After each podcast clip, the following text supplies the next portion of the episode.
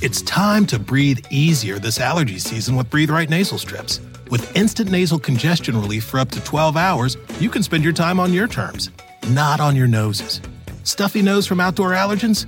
No problem. We got you. Allergy season just turned into stripping season. Instant relief from nasal congestion anytime, anywhere. Need more convincing?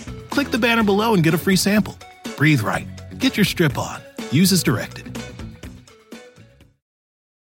Let go with ego. Existen dos tipos de personas en el mundo: los que prefieren un desayuno dulce con frutas, dulce de leche y un jugo de naranja, y los que prefieren un desayuno salado con chorizo, huevos rancheros y un café. Pero sin importar qué tipo de persona eres, hay algo que a todos les va a gustar.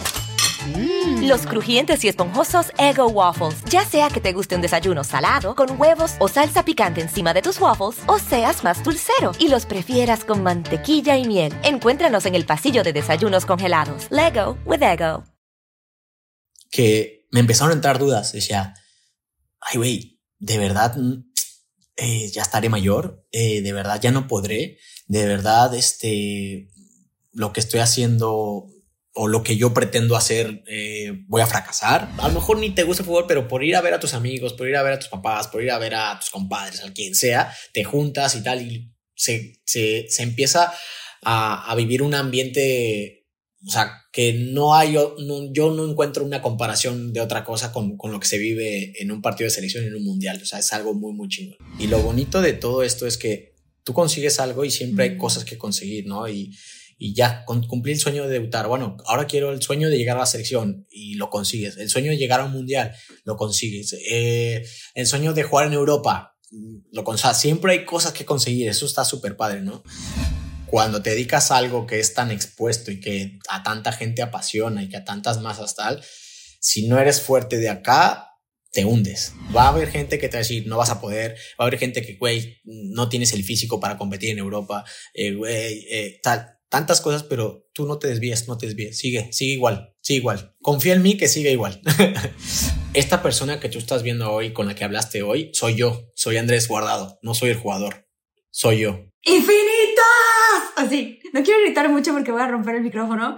Este, tengo puesta la camiseta de la selección nacional mexicana y estoy extremadamente emocionada, tan emocionada que se me pone la piel chinita y luego yo no sé cómo hacerle zoom para mostrarles de, de verdad la piel chinita. Pero les voy a contar por qué estoy así emocionada. Eh, primero que nada, quiero agradecerles a todos los que estamos en la comunidad. Estamos creando una comunidad tan hermosa. Vamos a preparar algo muy interesante para el año que viene, algún evento en donde nos vamos a poder ver en persona. Estoy muy emocionada por eso. Y bueno, pues si eres nuevo en la comunidad, dale clic a la campanita. Y si ya estás aquí porque pues eres parte de nuestra familia, danos tu like, que eso nos ayuda muchísimo. Ok, ahí les va.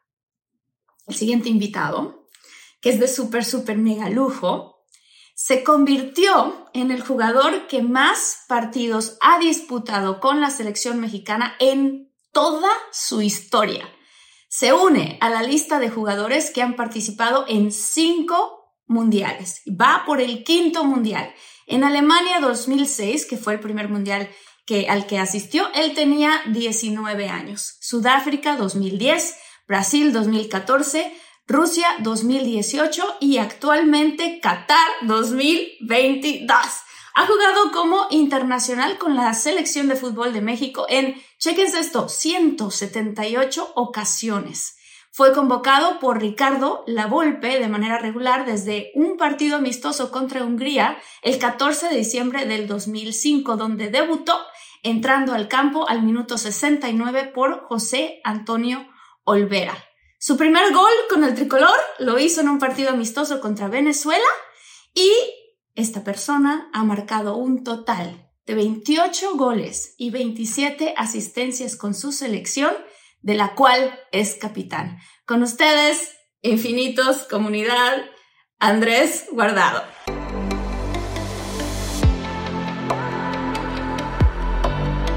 Despierta, imagina, expande tu conciencia, vive a tu máximo potencial, siente infinitos.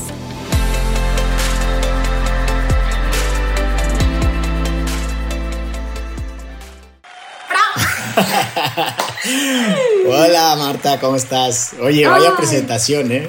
Vaya presentación. Así como tú, como, como tú dices que se te pone la piel chinita, o sea, el, recordar un poco, porque uno la verdad que va avanzando y va pasando los días y va pasando partidos y van pasando cosas y nunca realmente te pones como, pones el stop y volteas como para atrás y empiezas como a asimilar todo lo que has logrado y todo lo que has hecho. Y ahorita que lo, vas, lo has ido mencionando, empecé como decir, no más, o sea, literal la piel chinita, ¿no? Pero bueno, la verdad que muy feliz. Primero agradecerte muchísimo por invitarte aquí a Infinitos. La verdad que estoy súper contento. Eh, eh, ya te había comentado que soy súper fan de tus, de tus podcasts, ya, ya los conocía desde antes. Gracias. Y, y la verdad que estoy muy, muy contento de estar aquí contigo y compartir un poco con todos los que te siguen. Ay, muchísimas gracias, muchísimas gracias, guardado. Mira, estoy muy contenta porque algo que en primera, a mí me halaga mucho que una persona como tú me diga, hey, me encantan tus podcasts, porque siento que los dos estamos en la misma frecuencia, que tiene que ver muchísimo con inspirar, lograr tus sueños, em, venir de, de, desde un lugar en donde se creyera que tuviste un sueño que pudiera parecer imposible y de pronto estás a punto de iniciar Qatar. y es así de, wow, o sea, qué impresión y qué inspiración para tantos, tantos niños y tantos jóvenes que desean ser futbolistas profesionales y llegar a las grandes ligas como tú. Entonces yo te quiero preguntar, para ti, ¿cómo fue y cómo encontraste el amor por el fútbol?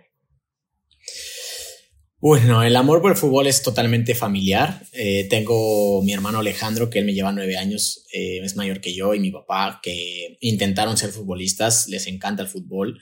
Entonces, yo crecí viendo a mi hermano mayor jugar. Yo cuando empecé a tener un poco de noción, eh, yo iba a los entrenamientos de mi hermano, yo con cinco años, pues él tenía 14, él ya estaba como en las medio juveniles y y claro, conforme fui yo cumpliendo años, pues él iba haciéndose como un poco más profesional. Y claro, en esas edades, nueve años es como, o sea, demasiado, ¿no? Entonces yo veía a mi hermano mayor como, wow, yo quiero ser como él. Yo siempre lo, lo, he, lo he, comentado en unas entrevistas que me, oye, ¿quién, ¿quién, fue tu ídolo de chiquito? Le digo, mi hermano. O sea, yo veía a mi hermano, yo quería ser como mi hermano, yo que lo veía jugar con los súper grandes, ¿sabes? Y yo decía, wow, mi hermano es un chingón, todo esto, ¿no? Y desgraciadamente la historia con mi hermano no fue bien, al final no pudo él llegar a ser profesional y todo este tipo de cosas, pero claro, él fue el que a mí me inspiró como para yo decir, yo quiero ser igual que mi hermano, yo quiero jugar fútbol, quiero jugar en el mismo equipo donde él estaba, que era el Atlas ahí de Guadalajara. Este, y así como fue como me inició el, el, amor por el fútbol. La verdad que todo fue muy de casa, muy con mi hermano, eh, con mi papá, que era el que siempre se peleaba con mi mamá, porque mi mamá era muy la de escuela, escuela, escuela, escuela, y mi papá, déjalo, de que le gusta el fútbol, este tipo de cosas. Este, pero así fue como, como me, me entró el, o sea, yo creo que lo traía ya en las venas, pero mm, literalmente me inspiró mi hermano mayor a, a jugar fútbol. Qué padre. ¿Cuándo fue para ti la primera vez que dijiste, a ver, esto ya sí va en serio? O sea, este es el primer sí que obtengo después de muchos nos, me imagino, que se sintió para ti, uh, esto ya es real y es, o sea, ya voy por este camino y sí, y sí puede ser posible para mí llegar hasta donde estás ahora. Yo fue una vez, hablando de, te lo dije muy resumido, pero eh, hubo una situación cuando yo tenía 16 años. Eh, te digo, mi mamá era muy estricta con el estudio, normal, como todas las mamás, ¿no? Que se preocupan de que, pues, obviamente, cuántos niños no quieren ser futbolistas. Entonces, él, ella ya lo había vivido con mi hermano, de que se quedó ahí a, una, a un pasito de poder ser profesional y al final no pudo terminar bien sus estudios, no tuvo una carrera como pues, cualquier otro profesionalista normal o como cualquier persona mm, joven que estudia su carrera o este tipo de cosas, o sea, como lo que te dicta lo, normal, ¿no? Que hoy en día pues ya hay otras, otras situaciones, ¿no? Pero eh, mi mamá era muy estricta con eso, entonces eh, literalmente yo me iba a un torneo a Mérida, me acuerdo perfecto, yo tenía como digo 15 y 6 años, y yo me iba a perder una semana de, de, clase y mi papá me llevó a escondidas, o sea, mi mamá había dicho que no iba, que no iba a ir a ese torneo, que no sé qué, que porque era imposible, que aparte, aparte la verdad que no es que era, no es que fuera burro para la escuela, pero o sea, era, yo era la pelota, la pelota y era, o sea, reprobaba muchas materias, la verdad. Era un poco malo para, para hacer eh, tareas y este tipo de cosas. Y entonces mi papá me llevó a escondidas a ese viaje y literal mi mamá cuando se enteró, yo cuando estaba en el autobús con todo el equipo, se subió el autobús, llegó de sorpresa, se subió al autobús y me dijo, usted es véngase para acá. usted no, no, no tiene permiso para ir a este viaje. Me bajó. Y claro, pues ya te imaginarás para mí lo que fue eso. O sea, fue como demasiado fuerte eh, para un niño de seis años y enfrente de todos sus compañeros, ¿sabes? Fue como, me sentí como, o sea, me sentí mal. Eh, después con, cuando regresó el equipo y cuando yo empecé a darme cuenta que pues empezaba esto, yo le dije a mi mamá, mamá, quiero hacer un trato contigo. Y me dice, a ver, le digo, si a los 18 años no debuto en primera división, te prometo que dejo esto, dejo el fútbol y me pongo a estudiar. Le digo, mamá, lo que único que yo quiero que entiendas es que si yo pierdo un año de, de, mi crecimiento en el fútbol, se me va, o sea, se me va la oportunidad. Esto es de agarrar el tren, agarrar el tren y agarrar la oportunidad y subirte, ¿no? Y en, el, en la escuela, mamá, digo, a los 19 años yo puedo empezar a estudiar la preparatoria o la carrera o lo que sea, ¿no? Para el estudio creo que hay más eh, tiempo y tú te puedes poner a estudiar lo que tú quieras a la edad que tú quieras, ¿no? Entonces así le hice entrar un poco en razón. Me dijo, bueno, vamos, tenemos un trato. Si a los 18 años no llegas a debutar en primera división, te sales y te pones a estudiar. Va. Entonces ahí fue como, mm. esto, lo, esto tengo que conseguirlo, ¿no? Esto ya va en serio, ya tengo un trato donde casi, casi de que si no lo consigo, pues es, mi sueño se me va. Y, y así fue. En ese momento, a los 16 años, cuando llegué a ese trato con mi mamá, fue cuando dije, esto esto es lo mío, esto es lo en serio y voy a dar todo por, por conseguirlo. ¿no? Qué impresionante lo que para, de contar. Perdón, perdóname, para terminar la historia, debuté un 20 de agosto del 2005 y el 28 de septiembre cumplí a los 19 años. Ah, o sea, así de fu, apenas. Así, rayando, rayando. También. O sea, qué rápido debutaste. Sí, sí, sí. La verdad que fui valiente ¿Eh? Perdón, fui, fui, valiente al decirle que a los 18 años me pude haber alargado a los 19 para darme un poquito de cancha, pero bueno, fui valiente y salió bien, salió bien. Estoy ahorita tomando un curso que es muy, muy padre de liderazgo, en donde te enseñan que los, que justamente los grandes líderes, y tú estabas siendo uno sin saberlo, o sea, al ser muy chavito estaba siendo uno, que los grandes líderes se ponen objetivos y no necesariamente los objetivos cómodos, sino los objetivos eh, que pueden, que tienen como un, como decimos aquí en Estados Unidos, un ticking clock, o sea, un, una, una, alarma que si suena y no lo logras, ¡ah! ya no lo lograste. y que además tienen la habilidad de renegociar, o sea, de, de, de, negociar con sus papás, en este caso como tú lo hiciste, y de decir, eh, esto es lo que yo quiero y estar súper seguros. Em, hay muchos chicos y chicas que están escuchando y viendo esta entrevista y que dicen, ¿cómo le hago? Porque yo, mi primer no y mi más grande no viene desde casa. No es allá afuera, sino es aquí adentro.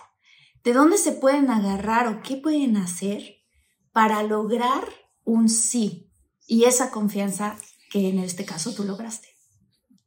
Uf, la verdad que muy buena pregunta. O sea, mm, no, no, yo creo que no podría expresar con palabras lo que, tienes que hacer, ¿no? O como decir, este es el paso uno, este es el paso dos, o esto, o si haces esto te va a funcionar, ¿no? No. Lo único que yo te puedo decir de lo que a mí me funcionó es justamente lo que tú estás diciendo, ¿no? El que yo lo tenía muy claro, que dije, esto es lo mío y, lo voy a hacer todo lo posible por conseguirlo, ¿no? Eh, a pesar de o con ayuda de, ¿no? O sea, yo dije, a mí aquí en casa, eh, obviamente la que me estaba poniendo un poquito de, de, el pie, por así decirlo, con todo cariño lo digo, porque obviamente digo, como cualquier mamá, este, era mi mamá, ¿no? Era la que me decía, no, y tú estudia, y no, no puedes ir a este torneo, y no sé qué, y tal. Y mi papá era como todo lo contrario, ¿no? Tú me decías, tu hijo tal, no sé qué, tú dale, si tú este es tu sueño, y, pero mi papá me exigía en otros sentidos que después te contaré. Eh, entonces yo dije, a ver, si yo aquí tengo un no, como tú dices, ¿qué puedo hacer para... Entonces, lo que yo intenté, lo que tú dices, negociar con el no, para que fuera un sí mm, temporal, por así decirlo, y que me diera a mí la libertad, me diera a mí la libertad de como, ahora sí, como de liberarme un poco y decir, ahora sí tengo como todo lo que está en mi casa de mi parte para que me ayude a, llegar, ¿no? Porque a partir de ahí sí es verdad que mi mamá cambió mucho su actitud porque pues, ella estaba cumpliendo un trato conmigo, entonces ya era más, sentía más el apoyo de ella, sentía más como que ese respaldo, entonces obviamente también eso me ayudó a, a llegar después, ¿no? Pero te digo, no sabría yo qué palabra utilizar o qué decirle a la gente, decir, haz esto y lo vas a conseguir o no, simplemente decir, tenlo muy claro, tenlo muy claro lo que quieres. O sea, no, no dudes, no dudes, no dudes. Y que a lo mejor no dudas y después no lo consigues, pero no te va, no te va a dejar ese resentimiento de decir, ay, es que si hubiera hecho esto. No, te vas a quedar contento. Si lo di todo, no lo pude conseguir porque puede pasar. Y, pero te vas a quedar, creo yo, con la satisfacción de que lo diste todo. Estoy de acuerdo contigo. Ahorita hablaste de la duda. Tú has logrado muchísimas cosas impresionantes. O sea, ahorita que leía la introducción fue así de wow, o sea, estoy realmente en presencia de un gran ser humano y una leyenda para nosotros. ¿Alguna vez te ha entrado la duda? Y si sí, ¿qué has hecho para sobrepasarla? Mira, es súper curioso porque he tenido más dudas ahora que cuando era chavito, cuando, que cuando era chavito. O sea, cuando era más joven, cuando estaba empezando, cuando tal, no sé si era esa inmadurez que decía, pues me vale, o sea, pues como que no tienes realmente el entendimiento total de lo que tú estás haciendo, de lo que haces. Yo simplemente me encantaba el fútbol, es mi pasión y yo dije, pues esto es lo que yo sé hacer, esto es lo que me gusta y voy a darlo todo y, y iba, se iban dando las cosas y era yo como pues una cosa más y esto, y yo como que seguía sintiendo como que estaba haciendo lo que me gusta toda la vida desde lo que hice desde los 7, 8 años, ¿no? Pero después, cuando como que hubo un momento, como a los 30 años, que en el fútbol, mm, cuando a partir de que cumples 30 años, la gente del mundo del fútbol te empieza a decir que eres un agente mayor, que eres un viejo, que eres un veterano y que estás en tus últimos años de carrera, ¿no? Entonces, claro, todo lo que se me acumuló en ese momento y todo lo que se empezó a hablar de mí en ese momento, te digo, antes cuando era joven lo que se hablaba, como que no, no le daba importancia, como que yo estaba viviendo mi sueño, yo estaba en una nube y yo decía, se me resbalaba todo, pero en ese momento no entiendo el por qué, que es una de las cosas de las cuales yo trabajo a día de hoy, eh, que me empezaron a entrar dudas, decía, ay, güey, de verdad mm, eh, ya estaré mayor, eh, de verdad ya no podré, de verdad este, lo que estoy haciendo o lo que yo pretendo hacer eh, voy a fracasar, ¿sabes? Este, todo este tipo, me empezaba yo a hacer esas preguntas y yo decía, ¿por qué chingados, perdón la palabra? No te preocupes. ¿Por qué, por qué, por qué ahorita me empiezan dudas después de que ya he conseguido muchas cosas en ese momento, ¿no? Y, y me costó y me ha costado hasta el día de hoy eh, mucho trabajarlo, porque claro, a partir de los 30, pues empecé a cumplir años 31 y 32 y 33. Y cada año que cumplía, más se, se, más sonaba más fuerte en mi cabeza el eres un viejo, ya te queda poco, ya no puedes, ya no corres, ya no esto, ya, ¿sabes? Todos esos mensajes que llegan desde afuera me empezaron a bombardear durísimo y, y, he tenido, te digo, a día de hoy que trabajarlo mucho para yo seguir vigente y poder seguir, o a día de hoy estar aquí, ¿no? Donde estoy, claro. en, el, en Qatar en 2022. Claro. ¿Y qué te encuentras diciéndote a ti mismo para contrarrestar esos pensamientos negativos? Porque al final de cuentas, por cierto, en, en esta similitud con tu carrera y nuestra carrera, específicamente las mujeres en el lado de la actuación, empezamos a tener esta presión también porque es interesante que luego, y también pasa en el fútbol, empiezan a salir artículos y empiezan a mencionar tu edad, ¿no? Cuando antes no era un tema. Y en cambio, cuando se trata de un empresario o cuando se trata de, de quien sea, nunca dicen, a sus 45 años el empresario tal. No, como que, ¿qué importa? ¿No? Entonces, ¿cómo le haces tú para contrarrestar eso dentro de ti? O sea, ¿qué son las cosas que te dices a ti mismo eh, para para hacer esos pensamientos negativos más chiquitos, tiene que ver con la aceptación, tiene que ver con, con decirte a ti mismo, no manches, mira todo lo que has logrado y dónde estás y además tienes experiencia. ¿Qué tipo de pensamientos son los que tú te dices? Es, es una combinación entre la aceptación, porque es una realidad que eres más mayor y es una realidad que a lo mejor mis cualidades se han ido modificando a cuando era más joven. Es, cuando era más joven a lo mejor era más rápido o más explosivo o tenía una cualidad de a lo mejor de ser más eh, un, driblador, no un pasador como lo soy ahora, ¿no? Es un poco la aceptación de entender, a ver, ahora en qué, en qué etapa de mi carrera estoy, para qué soy bueno a día de hoy, qué he aprendido durante todo este tiempo y para qué, cómo lo puedo explotar para seguir siendo vigente y para seguir siendo o para seguir rindiendo al máximo nivel, ¿no? Eso es lo primero, ¿no? Tienes que aceptarlo y asumirlo, ¿no? Decir, sí, o sea, sí es verdad, tengo ya 31 años, 32, a día de hoy 36 años. Este, primero aceptar eso. Y segundo, lo que a mí me ha funcionado mucho es, han sido mis decisiones en, en mi carrera. Eh, porque yo no me he dejado bajar el listón de competencia para que eso siempre me rete, ¿sabes? Siempre me, mantenga en un estado de alerta, en un estado de, de, de, exigencia al máximo que no me deja a mi cabeza decir, no, pues sí, güey, estás aquí porque ya estás viejo. No sé si me explico. O sea, eh, yo he, tenido ofertas yo de para regresar a México, para ir al MLS en el mundo del fútbol se entiende que cuando tú vas al MLS después de estar en España tantos años como en mi caso, o vas a México, es como bajar un escalón de nivel, ¿no? Es como ya estás llegando a tu final y estás bajando un poco escalón porque a lo mejor ya no te da para competir al máximo nivel. Entonces yo he decidido como mantenerme en España, ¿no? Y mantenerme ahí y mantenerme ahí y mantenerme ahí, pero también como un, un poco para mí mismo retarme, decir, no, no, no, o sea, estás mayor, pero no, eso no significa que no puedas seguir siendo bueno y no puedas seguir rindiendo máximo nivel. O sea, tú puedes seguir adaptándote con dentro de la aceptación que tú te da, el, que ya has cambiado tus cualidades, explotarlas de otra manera, pero tú sigues siendo competitivo. Y yo creo que la combinación de las dos me ha ayudado mucho a, a, día de hoy seguir eh, estando al máximo nivel. Qué bonito. Como, como líder que eres, porque lo eres, ¿cuáles crees que son para ti tus mayores valores? Yo creo que, o lo que más bien, lo que yo he intentado es el, ser un líder con el ejemplo.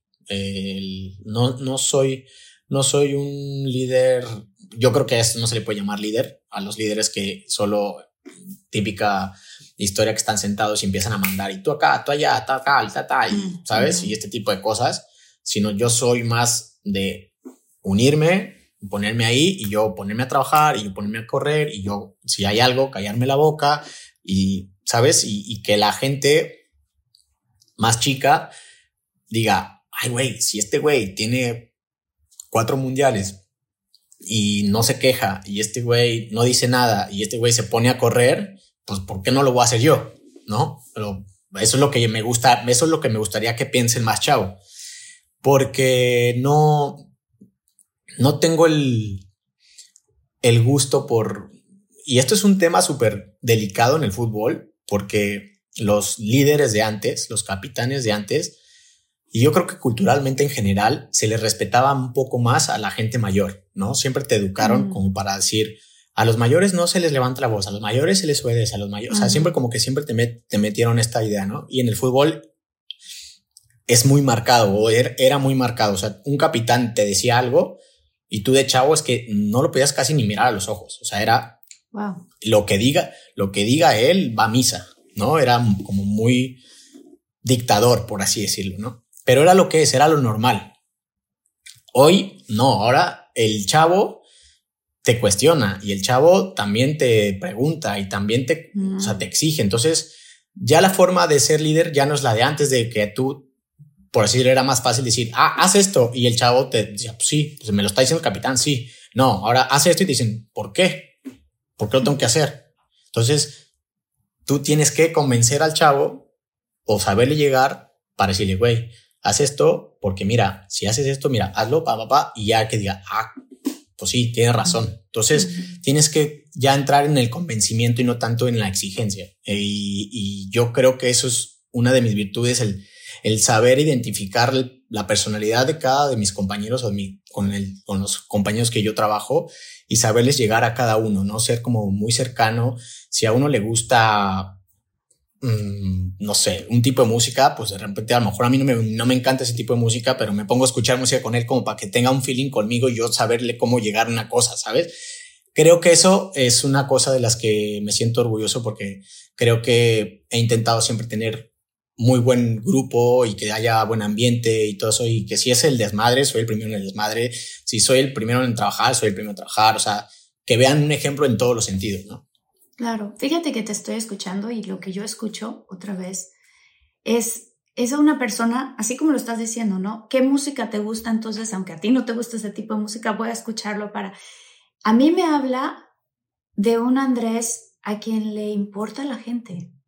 Porque si tú no, como líder, no tienes esta capacidad de observar las cualidades individuales de cada persona que está en tu, que está en tu equipo para encontrar ese punto en común o esa empatía, ¿cómo vas a influir, eh, poder influir en la gente o guiarlos si nada más es desde un punto de superioridad y no de, de, hey, aquí estoy contigo, somos hermanos? Es exactamente.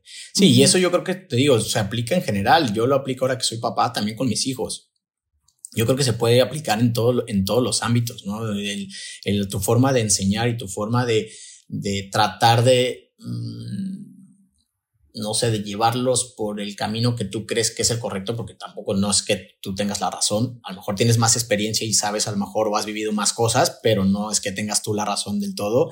Pero bueno, a lo mejor si a ti te funcionó algo, pues intentas que, que tu hijo en este caso, pues haga lo mismo o intente hacer lo mismo, ¿no? Entonces, si tú lo llevas por ese lado y lo convences, es más fácil a que le digas, arregla tu cuarto, y chica, y cómete y, cómete las, y cómete las verduras, ¿sabes? Y eso, no, como que a lo mejor, pues a lo mejor puedes llegarle de otra manera hasta tus, hasta tus propios hijos, conocerles más o menos lo que les gusta y, y a lo mejor en juego, si se lo formas, si lo mm, transmites en forma de juego, a lo mejor, ay, pues sí, ya no les sabe tan mal la verdura, ¿no? O sea, es un ejemplo tonto, pero me refiero que es algo de lo que me gusta y, y que intento hacer. Qué bonito, porque también en nuestras casas, todo lo que estás diciendo, y lo digo aquí a la comunidad de infinitos, es todo es aplicable para nuestros hogares, para nuestro trabajo. Para, o sea, al final de cuentas, también, Andrés, eres un líder en tu casa. Eh, sí. ok. ahí, es más difícil. Ahí, es más difícil porque... Ahí, porque tengo dos mujeres en casa que son que, los, tiene, los tienen bien puestos. Sobre todo mi niña, la chiquita. Dios mío, eh, hay que, a ella sí hay que tenerla con cuidado porque yo creo que ella manda mucho más. Qué divertido lo que estás contando. Oye, y cuando, cuando te quiero preguntar algo así que, que tiene que ver con, con tu familia y tu legado. ¿Cómo fue para ti la primera vez que tu esposa dio a luz y tuviste a una personita, mitad tuya y mitad de ella, en tus manos. Es que, ¿qué te puedo decir?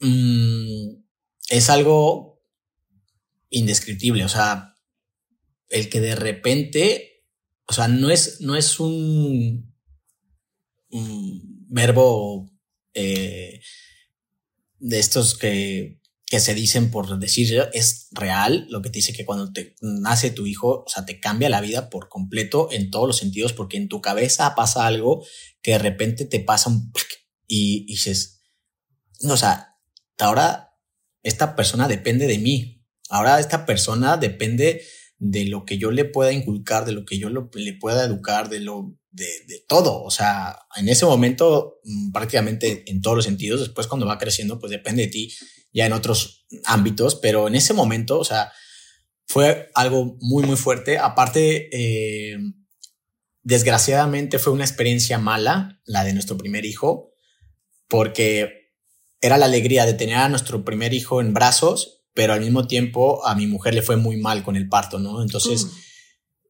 eh, era como estar contento de que había salido mi niño sano, pero al mismo tiempo muy preocupado porque mi mujer estaba en problemas. Entonces, sí fue un sentimiento fuerte de, de averiguar, porque no sabía lo que, si estaba más preocupado por mi mujer o estaba más feliz por, por tener a mi hijo bien, ¿no? Entonces, eh, fue un sentimiento, digo, muy, muy raro, pero afortunadamente al final todo salió muy bien, controlaron a mi mujer perfecto, tardó su tiempo en, en estar al 100% sana, pero, pero a tu pregunta inicial, o sea, mmm, es algo que no se puede escribir. El tener tu primer hijo en brazos es algo...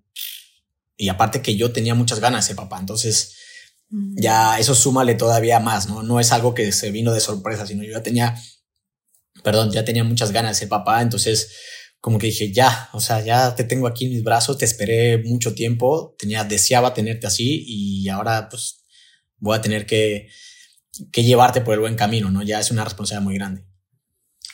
Eres un hombre muy, muy exitoso. ¿Qué en ti te hizo decir, esta es mi mujer y ella es mi compañera? It's time to breathe easier this allergy season with Breathe Right nasal strips. With instant nasal congestion relief for up to 12 hours, you can spend your time on your terms, not on your noses. Stuffy nose from outdoor allergens? No problem. We got you. Allergy season just turned into stripping season. Instant relief from nasal congestion anytime, anywhere. Need more convincing? Click the banner below and get a free sample. Breathe right. Get your strip on. Use as directed. Let go with ego. Existen dos tipos de personas en el mundo: los que prefieren un desayuno dulce con frutas, dulce de leche y un jugo de naranja, y los que prefieren un desayuno salado con chorizo, huevos rancheros y un café. Pero sin importar qué tipo de persona eres, hay algo que a todos les va a gustar. Los crujientes y esponjosos Ego Waffles. Ya sea que te guste un desayuno salado, con huevos o salsa picante encima de tus waffles, o seas más dulcero y los prefieras con mantequilla y miel. Encuéntranos en el pasillo de desayunos congelados. Lego with Ego. Mira, mm, no sé, yo creo que en, el mundo en que nos movemos eh, es difícil el tema de la confianza en las personas, ¿no? Y es difícil el, el, el, saber rápido, o bueno, rápido ni, ni, no rápido, si la persona que tú estás conociendo, la persona con la que tú a lo mejor te, te atrae, realmente ella siente lo mismo por ti por, lo, por los mismos sentimientos o ella siente lo mismo por ti porque eres quien eres, ¿no? Exacto. desgraciadamente eh, vivimos en un, en un mundo así, ¿no? Entonces, eh, yo la conocí en una fiesta de noche en Guadalajara. Ella llegó así toda espectacular, con sus ojos claros y todo. Yo decía, qué guapa. Y un amigo en común le dijo, oye, ¿quién es ella? Y ella me dijo, no, se llama Sandra, te déjate la presento. Me la presentó, estuvimos ahí hablando. Y yo venía de un torneo de selección, justo eh, una Copa Oro que habíamos ganado. Yo había marcado gol en esa final y ganamos, ganamos el campeonato y no sé qué. Yo venía justo despuésito de esa final. Entonces ya te imaginas, en el lugar donde estábamos se dieron cuenta que yo estaba, entonces en las pantallas empezaron a poner mi gol de la final y ya sabes, y yo ah, festejando y así. Entonces, eh, empezar, la gente se empezó a dar cuenta que yo estaba ahí, me empezaron a pedir fotos y ese tipo de cosas y de repente llega ella y me dice, oye, ¿tú qué eres? ¿Actor? ¿Qué eres? ¿Qué chingado? O sea, ¿por, qué, ¿por qué la gente... Sí, porque la ella no, no le gusta el fútbol cero, cero. Entonces me dice, ¿por qué la gente te pide fotos? Yo, no, es que soy futbolista y tal, no sé qué.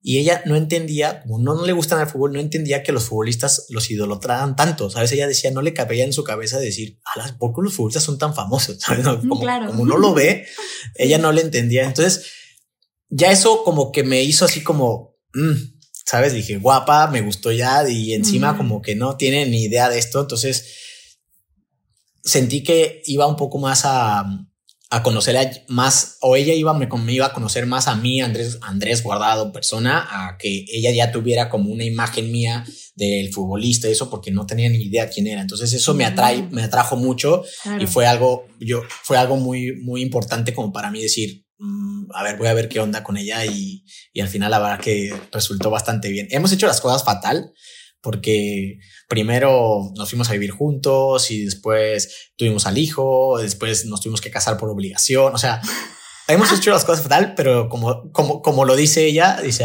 o sea, al final nos ha resultado muy bien y somos un claro ejemplo que todo eso lo que te dicen que tienes que conocerlo y tienes que eh, tener novia y luego ya te casas y luego te vas a vivir con él y luego tienes a sus hijos, o sea, todo lo que es ideal. Como el protocolo, al ¿no? final, ajá. El protocolo, ¿qué tal? O sea, al final, si, la, si existe amor, si existe eh, ese compromiso eh, entre una persona y otra, pueden salir bien las cosas, hagas como las hagas. ¿no? Qué padre lo que cuentas. Fíjate que yo por primera vez siento que estoy en una relación súper bonita y muy, muy estable. Y cuando yo conocí a mi novio y yo no tenía la menor idea de quién era y qué hacía, tampoco. Y después, y claro, nos pusimos a platicar y él así de, ¿y tú qué haces? Yo, bueno, él ya sabía que yo era actriz, ¿no? Dije, además de ser actriz, tengo un podcast. Y él me dijo, ¿qué? yo también tengo un podcast. ¿Sí? ¿De qué? O sea, y resulta que tiene uno de los podcasts más grandes acá en Estados Unidos y en el mundo de superación personal y todo eso. Entonces, para él también él dice que fue muy interesante porque me conoció como muy, pues yo, muy auténtica. Además salí con chanclas, así como que, pues. Como yo ni tenía, ni tenía en ese momento ganas de tener novio. Entonces, creo que es bonito conocer a alguien por quien es por dentro y no necesariamente por todas las cosas que han logrado. Sí, no, porque a lo mejor, o sea, puedes, puedes conocer a la persona o a, la, a esta persona que tú la ves en una, en una, televisión y después que te sorprenda muchísimo cuando la conoces en persona y que te cambie mucho la perspectiva. A lo que yo me refiero es que muchas, muchas veces tú ya traes una idea de esa persona que tuviste en la tele, ¿no? Sí. Desgraciadamente las personas, las personas que no se dedican a eso o, a, o también sí, o sea, entre, entre personas eh, que salimos en, en televisión y que somos un poco conocidas, existe esa imagen de pantalla, esa imagen de redes sociales, decir, ay, ella me cae bien, no la conozco, pero me cae bien y no sabes ni por qué te cae bien, porque a lo mejor por la imagen que te da, ah, este me cae mal. Entonces, desgraciadamente mm. o afortunadamente, la gente ya, ya te conoce con una idea de que, ay, este, pues me cae bien o me cae mal. Entonces, a mí eso me gustó que ella no, ni le cae bien ni le cae mal porque nunca me había visto en su vida. O sea, no, entonces eso ya, mmm, ya iba de, de ganancia, por así decirlo. ¿Y cuánto tiempo llevan juntos? 11 años, 11 años. Ah, qué bien, qué bien. Sí, 11 años, dos chiquillos y, y a ver, ya, ya no un montón de mundiales. eh, justo, justo el otro día cuando salió, salió, salió la lista oficial me mandó un mensaje y felicidades, principito, tu quinto mundial, algo que has peleado mucho, bla, bla, bla. Le digo, amor, por felicidades, también tú, también ya, este es tu tercero, le digo, este es tu tercero, no, no cualquiera llega a un tercero, le digo. ¿Qué cualidades ves tú? También. Claro, ¿qué cualidades ves tú en ella que, que, que para ti son como de soporte, de apoyo? Eh, porque, tiene, porque viajas mucho. O sea, ¿cómo, cómo, ¿cómo le hacen como pareja para seguir contentos, enamorados, con los niños, con tu carrera? O sea, ¿cómo, ¿Cómo hacen eso? ¿Cuáles son las cualidades que tú has visto que ella tiene y las que tú también aportas en, en tu relación en ese sentido? Eh, a ver, primero aclarar que obviamente en estos 11 años hemos tenido nuestros más y nuestros menos. O sea, no, claro. no tampoco quiero mentirle a la gente de que, ay, sí, todo ha sido mediajuelas y todo amor y todo el, el cuento. No, o sea, también hemos tenido nuestras broncas y también nos hemos peleado y también hemos tenido problemas, todo, ¿no? Como cualquier pareja que de repente tiene una pareja. En general ha sido todo muy bueno, pero a lo que quiero aclarar que obviamente hemos tenido también nuestros tal, pero yo creo que eso, todo lo que hemos vivido nos ha fortalecido para estar como estamos hoy. Uh -huh. eh, pero una de las principales cualidades, o yo creo que una de las cualidades como relación, ya no solo de ella y mía, es de que entendemos perfectamente eh, lo a lo que nos gusta cada uno, somos súper diferentes y hemos sabido llegar como a un equilibrio los dos. O sea, como que hemos sabido yo agarrar lo bueno de ella, que a mí, que a mí me hacía falta, y ella ha agarrado lo bueno mío que a ella le hacía falta. Entonces, creo que eso nos ha ayudado muchísimo por tal. Yo soy súper paciente, la verdad. Yo soy muy paciente, soy súper tranquilo. Ella, yo te contaba cuando te conocí que ella estudia también este tipo de, las, de la numerología y de los astros y este tipo de cosas. Y, y, y entonces ella dice, es que yo soy Aries y soy así, no sé qué y tal, y, pero tú eres, un, tú eres un Libra con no sé qué, y por eso eres súper tranquilo. Entonces, eh, hemos conectado también que ella, todo lo nerviosa, estresada, súper perfeccionista y todo este tipo de cosas, se ha relajado un chingo conmigo. Se agarra, ha agarrado como mi, se ha agarrado de mí como para tranquilizarse, para ser más paciente y tal. Y yo que soy, me paso de paciente, me paso de relajado, soy hasta decidioso para muchas cosas, pues ella me complementa que ella es la que tiene todo así. Entonces, yo creo que ha sido uno de los secretos eh, de pareja y sobre todo después ya hablando particularmente de ella es que me ha apoyado al 100%, ha entendido mi profesión eh, súper rápido, por eso yo creo que llevamos tantos años y ella, eh, digamos que dijo, es momento de apoyar a él, está en su apogeo, es su, su carrera es corta, muy corta y ahorita a muerte con él. Ya tendré tiempo yo para mis cosas, ¿no? Y está súper padre porque ella ahora hace dos, tres años, cuando a mí ya, yo ya he estado más estar en mi carrera, cuando ya estoy en mis, en mis años finales, ella ha empezado, sin, nunca ha dejado de hacer cosas, pero ella ha empezado como a, a, realizarse ella, ¿no? E individualmente, ¿no? A, a, todas las cosas que dejó pendiente en su momento para apoyarme a mí, porque era el momento donde, donde yo necesitaba ese apoyo, porque mm, pues, yo no tenía esa estabilidad de eh, fui a Holanda, fui a Alemania, estaba en, en, Valencia, luego ya terminé yendo a Sevilla, donde estoy ahora, ya llevo, este es mi sexto año. Entonces, cuando estaba en ese momento, dijo, a ver, aquí estamos ahorita para él, como familia, como pareja, mm, y ya, ya tendré tiempo. Entonces, ha, eh, ha sido muy, muy importante para mí eso. Y ahora, pues todo lo contrario, ¿no? Ahora que yo estoy súper estable, ella se está metió a estudiar el tema esto de, ella le llama ALEM, que es acompañante de liberación emocional. Este, ella se metió a estudiar eso, está súper enfocada en un negocio de unas bicis que quiere montar en, en Sevilla.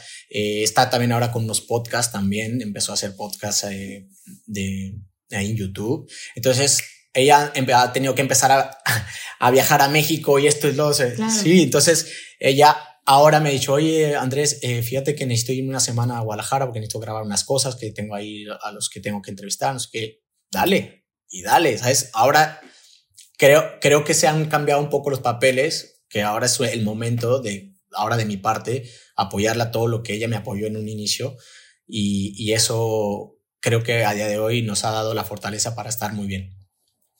Qué bueno, porque es un equilibrio, o sea, al final de cuentas no importa en qué momento, ¿cómo decirlo? Luego hay parejas que dicen, no, eh, que lo toman con resentimiento. Yo te estoy apoyando a ti, estoy sacrificando tal, tal, tal, tal, tal, Y entonces justo yo escuchaba en terapia que decía la, la, terapeuta, no son sacrificios porque estás viendo el, el valor común que es la pareja.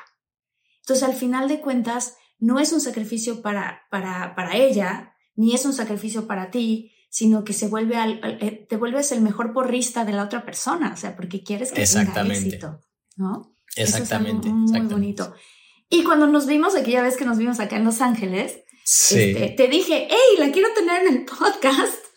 Eh, me dijiste, sí, ya, ya, ya, está agarrando, en esa época todavía no estaba haciendo podcast ni nada, entonces estaría buenísimo tenerla también para platicar. Claro ella le encantaría. De hecho, cuando le conté que ya estábamos hablando para quedar para hacer el podcast, me dijo, no manches, qué padre, porque ella también, o sea, ella también ha visto tus podcasts porque también te digo, hablas mucho algunos temas de la que ella está estudiando y de repente tocan ciertos temas de lo mismo.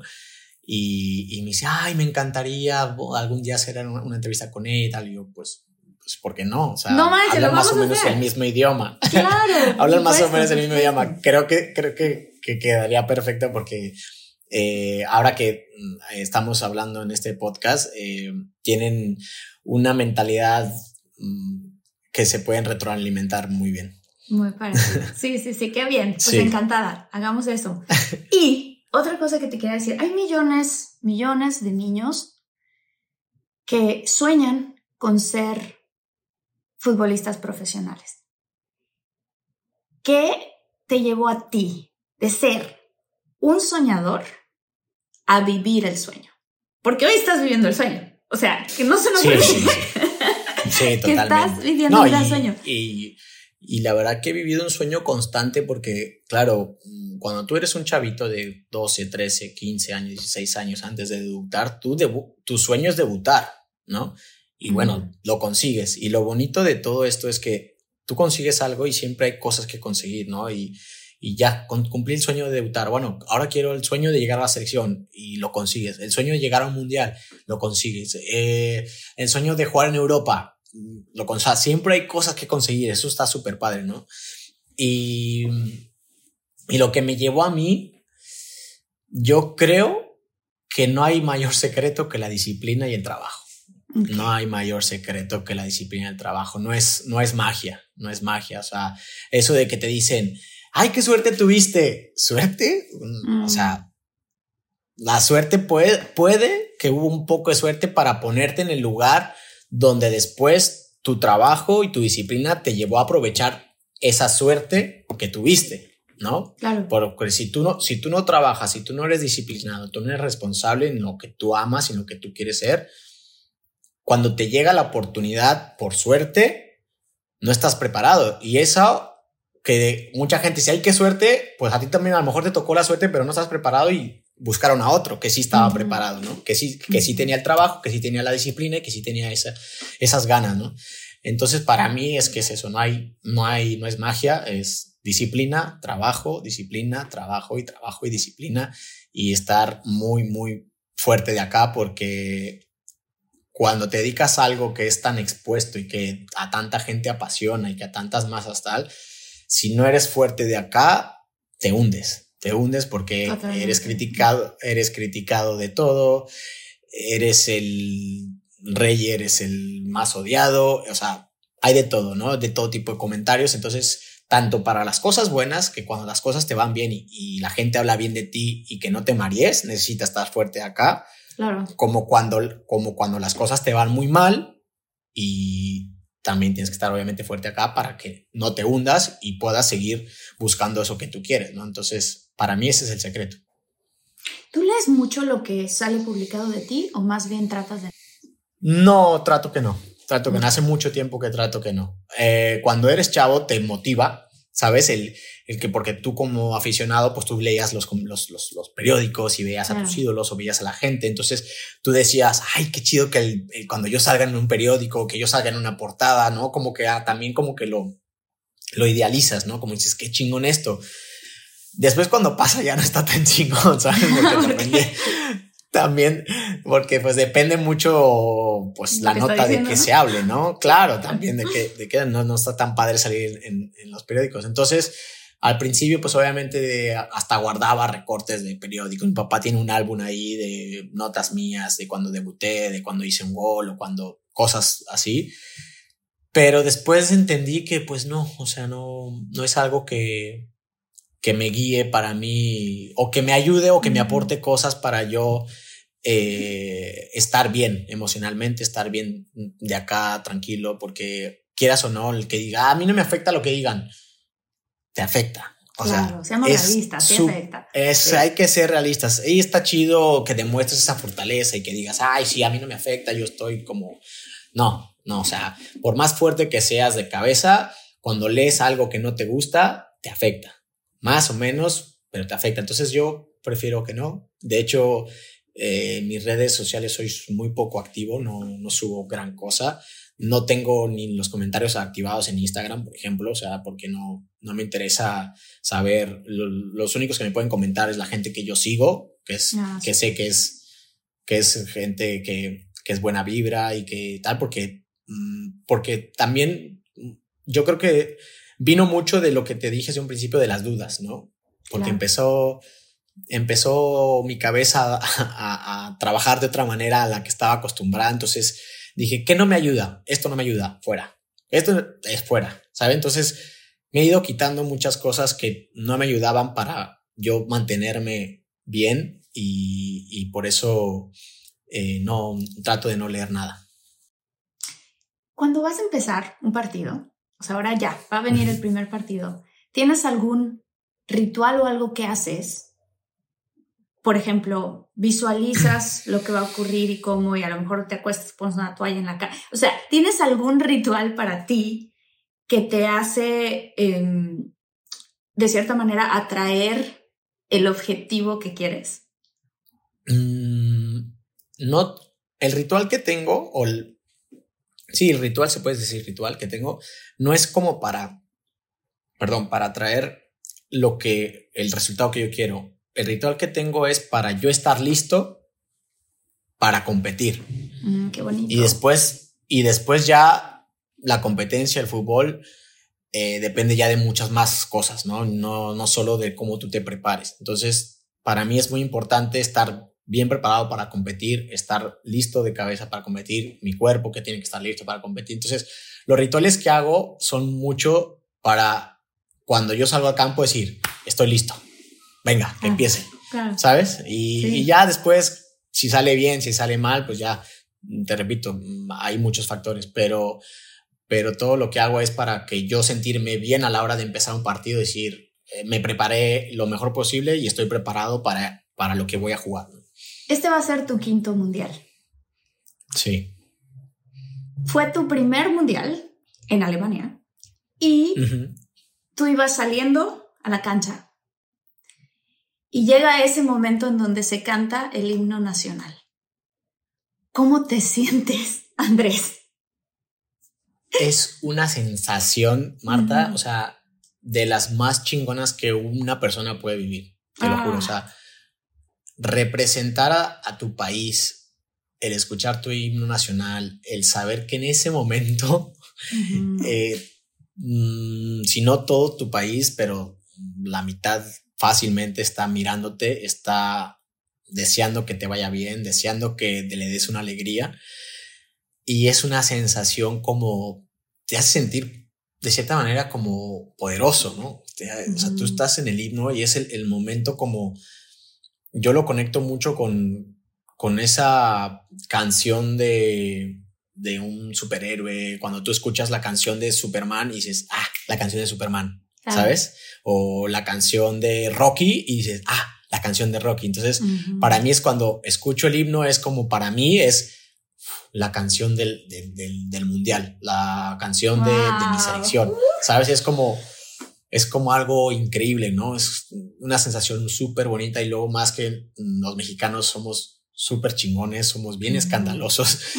Y, y, para, para este tipo de situaciones, o sea, casi siempre nos ha tocado la suerte de, de, en los estadios, en los mundiales y en los torneos importantes, estar siempre más lleno de mexicanos que del equipo rival, entonces se escucha súper fuerte el, el himno y todo este tipo de cosas.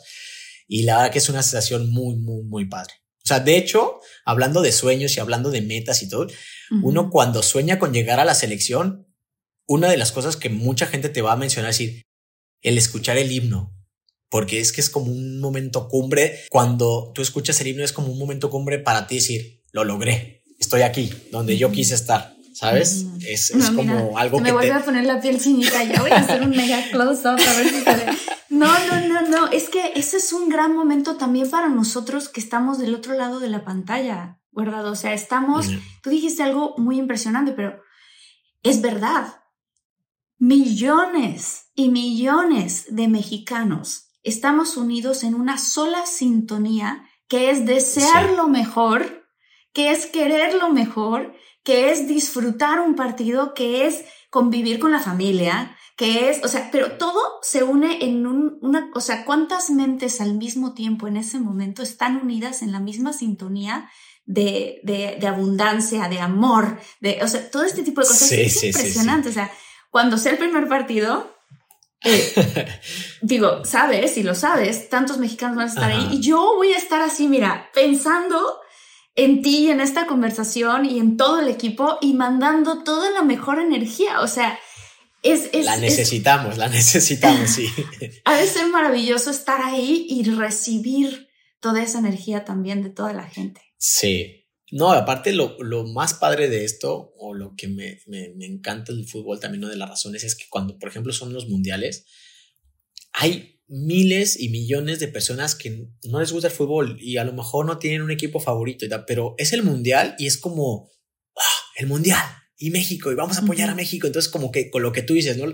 Toda la gente se conecta y toda la gente, eh, oye, ¿dónde vas a ver el partido? Y se empiezan a juntar y a lo mejor ni te gusta el fútbol, pero por ir a ver a tus amigos, por ir a ver a tus papás, por ir a ver a tus compadres, a quien sea, te juntas y tal y se, se, se empieza a, a vivir un ambiente o sea, que no hay, yo no encuentro una comparación de otra cosa con, con, lo que se vive en un partido de selección en un mundial. O sea, es algo muy, muy chingón. ¿Qué, qué para ti, en realidad, si tú pudieras, imagínate esto, es una, es una, es una pregunta que se me está ocurriendo ahorita, pero imagínate que hubiera una máquina del tiempo y que pudieras viajar en el tiempo y tocas la puerta de tu casa y es esta casa donde tenías tú 17 años y ya tenías este sueño y tienes muy poquito tiempo. En esta máquina del tiempo te dan dos minutos, tres minutos para conversar contigo mismo. Tu yo, o sea, tu yo de la hora que está literalmente a punto de empezar su quinto mundial, a ese jovencito que sueña con ser futbolista. ¿qué le dirías? Y así rápida, es que tampoco es, o sea, la verdad que no es tan difícil la respuesta porque es como ya visto ahora, si yo soy ahora y regreso, le diría, güey, no te desvíes, sigue haciendo lo que estás haciendo, sigue convencido de que lo vas a conseguir, sigue sin permitir que nadie te diga que no, o sea, va a haber gente que te dice que no, pero tú sigue luchando y vas a, y, güey, y, va a haber gente que te va a decir, no vas a poder, va a haber gente que, güey, no tienes el físico para competir en Europa, eh, güey, eh, tal, tantas cosas, pero tú no te desvíes, no te desvíes, sigue, sigue igual, sigue igual, confía en mí que sigue igual. Y no va a haber otra. O sea, sería como algo muy, rap, muy rápido porque eh, afortunadamente ya a agua pasada, como se dice, estoy muy orgulloso de todo lo que, lo que he podido conseguir y, y, todas las decisiones que pude haber tomado. Me equivoqué, por supuesto, en algunas, pero, pero que en general he cumplido prácticamente todo lo que me he propuesto, entonces estoy muy, muy orgulloso de eso. ¿De qué más se aprende para ti? ¿De los éxitos o de lo que consideramos, entre comillas, equivocaciones? Uf, mil veces más de las equivocaciones, pero mil veces más. O sea, no hay, no hay, para mí no hay debate. O sea, porque cuando tienes tus equivocaciones o, como se le llama también los fracasos, eh, es como una frase que me gusta mucho que dice, no fracasas, aprendes. ¿No? Literal, literalmente es así. Mm, obviamente para mucha gente puede decir, ah, fracasaste porque da, ¿no? Para mí no, yo aprendí eh, de que la próxima vez que me encuentre en esta situación o de que si la, se me vuelve a presentar esto, no lo voy a hacer como lo hice, ¿no? Y, y, y así, y así sucesivamente, y cuando me vuelvo a equivocar o decir, entonces, lo, el gran reto de esto para mí es que tengas esa humildad interna de, de, aprender de tus errores y de tus equivocaciones, ¿no? Porque también te, te puede jugar una mala pasada tu ego, tu, no sé cómo otra palabra utilizar, pero que te diga, que, tú, que tú mismo te digas, pues no, güey, tú sigue igual, no, no pasa nada, ah, dale, a la siguiente va a salir. No, güey, analiza el por qué te equivocaste y aprende, no, no, tiene, no, hay, no, no pasa nada. ¿no? Yo creo que mantener a nuestro ego, aquí decimos mucho, mantén a tu ego en check, o sea, manténlo aquí, porque si no, ¿cómo vas a aprender? O sea, en el momento que uno dice, no, ya, yo ya me las sé de todas, todas. Justo en esos momentos a veces es cuando la vida te da un chicotazo y te dice, ahí está, para que no te creas. Pero literalmente, literalmente, cuando uno piensa que ya, no, mami, yo ya sé, ya, no, no, no, no. No, pero te digo, eh, para mí ese es el, el, gran secreto, ya no tanto el, el, equivocarte, no, sino el secreto es que tengas la, la humildad de, de aceptarlo y de aprender de eso. Yo creo que por eso eres una gran persona y por eso eres un gran líder, porque todas estas Muchas cosas gracias, Marta. Todas estas cosas se aplican. Eh, te voy a hacer una, una, dos preguntas que son las últimas ya. Una de ellas es, has viajado por todo el mundo, has ido a muchísimos partidos, evidentemente, y hay aficionados del fútbol de diferentes nacionalidades. Están los argentinos, están los chilenos, están los alemanes, están los españoles, ¿Cuáles son los mejores? Para ti, ¿cuáles son los más apasionados? ¿Cuáles son los que más entregan todo y que dices, wow, es que esto sí se siente? Tú me quieres meter en un problema, ¿no? este. bueno, me puedes contestar eh, dos o me puedes contestar las diferencias. No, mira, te, te voy a ser muy, muy honesto. Eh, no es por nada, pero la afición es que dentro de un mismo país sí. Hay diferentes tipos de, aficiones. O sea, te pongo un ejemplo. Yo en España he estado en tres equipos diferentes de España y cada afición de los equipos son, pero totalmente diferentes, porque uno era en Galicia, en el norte, otro era Valencia y otro es el sur, que es súper diferente. Eh, España tiene esta particularidad eh, que como que cada zona son muy diferentes entre ellos, ¿no? Por más que son españoles todos, pero su, su, carácter, su forma de ser, todos son muy diferentes. Sí, están los catalanes, los españoles, los vascos, o sea, sí, claro. Exactamente. Entonces, eh, entonces, no podría decir los españoles en general, porque no, pero los andaluces mm. son súper pasionales, son muy intensos. Mm, yo estoy feliz en el Betis, que te llevo, digo, seis años ahí, y es una de las mejores sorpresas que me he llevado en el fútbol y uno de los mejores regalos que tengo de, mi carrera de haber pertenecido a un equipo con una afición como ella. Y después, los mexicanos me encantan porque tenemos esto de, de amor y odio, no sé cómo explicar, o sea, a ver, ¿sabes?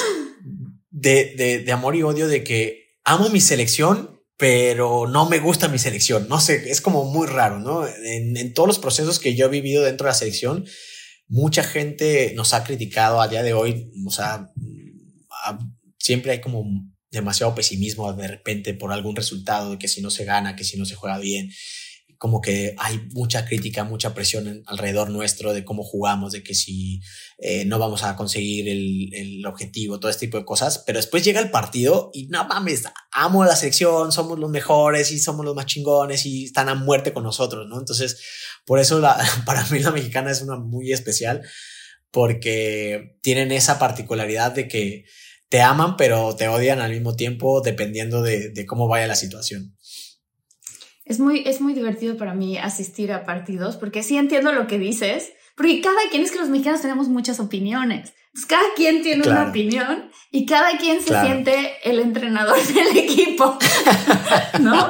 bueno, eso, eso, eso en general en el mundo del fútbol es así, ¿eh? todo el mundo eh, eh, se se pone el papel de entrenador y dice, no, pero pues saca este, mete al otro y mete otra defensa, o por qué no le tiró y por qué no habla con. O sea, claro, pero es, yo creo que es el, parte del fútbol, es lo bonito del fútbol, es, por eso es la pasión que tiene el fútbol, porque la gente se identifica muchas veces, se va también a, muchas veces a desahogar de su vida normal a, a, un estadio de fútbol, a, a tener una alegría, o sea, a lo mejor te pongo un ejemplo sencillo, una persona que a lo mejor tuvo un mal día, pero después va al estadio a apoyar a su equipo que ama, entonces, y gana, se le olvida lo que le pasó en su día malo, ¿sabes? O sea, es, es como, tiene estas cosas el fútbol que, que por eso creo que es como tan, tan pasional en todos los sentidos.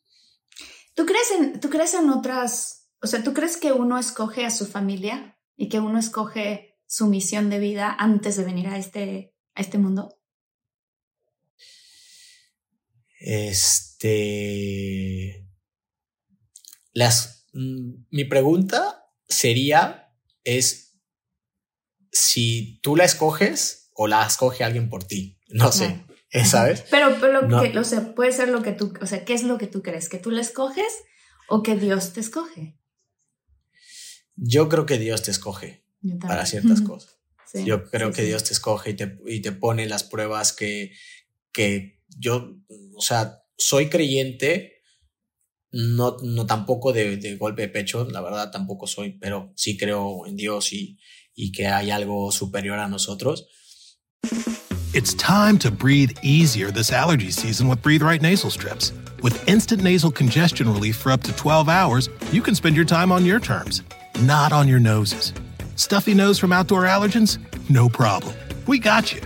Allergy season just turned into stripping season. Instant relief from nasal congestion anytime, anywhere. Need more convincing? Click the banner below and get a free sample. Breathe right. Get your strip on. Use as directed. Let go with ego. Existen dos tipos de personas en el mundo: los que prefieren un desayuno dulce con frutas, dulce de leche y un jugo de naranja, y los que prefieren un desayuno salado con chorizo, huevos rancheros y un café. Pero sin importar qué tipo de persona eres, hay algo que a todos les va a gustar. Los crujientes y esponjosos Ego Waffles. Ya sea que te guste un desayuno salado, con huevos o salsa picante encima de tus waffles, o seas más dulcero y los prefieras con mantequilla y miel. Encuéntranos en el pasillo de desayunos congelados. Lego with Ego. Eh, y sí creo que él eh, pone las pruebas que, que sabe que, que somos capaces de superar. ¿No? y, y, que por más, por más difícil que se vea en un momento una situación que tú estás viviendo, la pregunta es, ¿por qué la estoy viviendo? Por, hay algo mm, que, que está ahí, que el por qué estás ahí. Entonces, supérala, no sé, o sea, no, no, no va a pasar nada porque sí, tiene una razón. Claro. Entonces, claro. En, entonces, eh, yo creo que si Dios escoge eh, a las personas y las ponen en los lugares donde él cree que, que pueden dar lo mejor de, de sí en cada situación. ¿no? Yo creo lo mismo, yo creo que para expandir tu alma te pone en las situaciones y en las circunstancias, o sea, para lo mejor de tu alma, aunque uno crea, ¿cómo estoy viviendo esto? Esto es lo peor que me pudo haber pasado. ¿Por qué Luego, yo? ¿Por qué yo? ¿Qué tal, no? Nos vamos mucho a ese victimismo, sí. sinceramente, o sea, ah, sí, ¿por qué me sí, está pasando esto a mí? Y después ya que superas la adversidad, lo ves del otro lado y dices, qué bueno que me pasó eso que me pasó, si no me hubiera pasado tal, no estaría donde estoy. ¿Mm? Totalmente, sí, sí, sí. Totalmente. Y por eso, por eso eh, hay mucha gente que tiene, cuando te, te porque te, es, existe la pregunta común de que te arrepientes de tal cosa, uh -huh. y ahí la respuesta común o de la mayoría de la gente, pues no, no me arrepiento. Y mucha gente dice, ay, ¿cómo no te vas a arrepentir? Pues no, no te arrepientes porque obviamente tuviste que pasar eso para estar donde estás y para, volvemos a lo mismo, de aprender de eso para convertirte en la persona que tú eres a día de hoy, ¿no? Entonces yo sí soy fiel creyente en que no es un cliché o no es una pregunta o una respuesta mmm, común eh, o, o, no, o digamos ya trillada, sino que es real es real que, que, que obviamente no, no, tienes por qué arrepentirte de las cosas que te pasan porque al final todo eso lo, lo pasaste por algo y todo eso te ayudó a, a, estar donde estás a día de hoy. Totalmente. ¿Qué suceso crees que haya pasado en tu vida que otras personas desde fuera que no son tú lo ven como ¿cómo hizo esto? Pareciese que fuese algo de lo que te arrepientes, pero que tú no te arrepientes, porque ahorita lo escuchamos, ¿no? Pero que por fuera haya gente que haya dicho, no, ¿cómo es posible? ¿Y qué dices tú estando del otro lado de eso? de que me casé con 19 años. Ok. Me o sea, hay gente que te dice años. que cómo es posible que te casaste a los 19. Sí, claro, no mames, estás loco, ¿cómo te casaste a los 19 años, güey? O sea, o sea me, me, me, separé pronto, la verdad, o sea, fue un fracaso mi matrimonio en ese sentido, eh, pero pero claro, o sea, todo el mundo, es que sí, o sea, pues todo lo, lo típico, nada más es que la cagaste, que cómo te fuiste a casar con 19 años, no sé qué. y pues, pues no, o sea, pues sí, en su momento, pues sí, a lo mejor para el general de mi familia y mis amigos cercanos, todos me decían, no, güey, no lo hagas, no sé qué. Yo tomé la decisión, lo hice, pero vuelvo a repetir, no, no me arrepiento porque cuando yo, cono cuando yo conocí a Sandra cinco años después, me ayudó a mí para identificar lo que no quería, ¿no? Claro. O lo que yo ya había vivido. Entonces dije, pues ya enfoqué o ya tenía yo más claro, obviamente no lo tenía todo porque tenía 25 años todavía, pero ya tenía más claro un poco lo que sí no quería eh, en la próxima persona con la que iba a estar, ¿no? Entonces, eh, claro, si no, a lo mejor hubiera vuelto a cometer el mismo error o a lo mejor hubiera, no sé, ¿no? Entonces sí me ayudó bastante para después mmm, llevar mi, mi, relación de pareja a día de hoy de una manera diferente a la que yo llevé con 19 años, que obviamente mm, entre la inmadurez, entre la juventud, entre muchas cosas, pues no salió, no salió bien, pero sí aprendí muchísimo. Qué padre, ¿no? Porque al final ustedes tienen una vida, Sandra y tú, poco convencional, una estructura, de hecho, que no tuvo estructura convencional. ¿no? Y el otro camino en el que quizás ibas, pues era como muy estructurado de, claro, primero esto, luego te casas, luego... Y ustedes han hecho todo de, otra forma. Es que de hecho nos casamos por, por esa estructura. O sea, yo te cuento rapidito, o sea, yo tenía 19 años, a mí me dicen que en seis meses prácticamente me voy a ir ya, que tenía ofertas para irme a España a jugar, era mi novia ella, yo le, le dije, oye, ¿sabes qué? Pues mira, me voy a ir en seis meses a España, no creo regresar pronto porque esto es mi sueño, esto es lo que quiero vivir y voy a lucharla y voy a tratar de ser exitoso allá, ta, ta. Entonces, pues claro, al final una de las cosas, pues digo, no, yo me voy contigo, no sé qué. Le dije, no, pues vamos a hablar con tus papás. Ella también era súper chiquita. Y fuimos a hablar con sus papás y obviamente pues fue así como que, pues, ¿cómo, cómo, cómo se va a ir? No, se tienen que casar, se tienen que casar para que se pueda ir. Entonces, al final esa fue la razón por la que nos casamos, para que ella se pudiera ir conmigo. Y mira lo que son las cosas. al final, obviamente, no salió bien. Y, y, pero bueno, vuelvo a repetir, al final unas cosas de, de las cuales eh, aprendí muchísimo. Claro, o sea, al final de cuentas sí salió bien. O sea, es decir, Exactamente, sí. Claro. Sí, sí, sí. Ya lo ves con perspectiva y ves ahora mi presente y todo, pues sí, digo, pues me salió muy bien porque si no hubiera vivido eso, a lo mejor, mm, pues no hubiera, tampoco estaría con Sandra a día de hoy, no sé. O no la hubiera encontrado a, a ella o la hubiera encontrado y a lo mejor la hubiera dejado pasar, yo qué sé. No lo hubieras visto. Sí, mucho, muy seguido decimos mi novio y yo eso. O sea, si a mí él se me hubiera parado frente a mí hace unos años, por muy que pues es la persona que es y me encanta, yo nunca lo hubiera visto porque necesitaba yo sanar ciertas cosas dentro de mí y lo mismo él al revés. Entonces, o sea, igual yo, yo viví un divorcio también y fue para mí como un, además esto de, ah, fracasé, ¿no? O sea, se siente como... sí, sí, sí, sí. Horrible.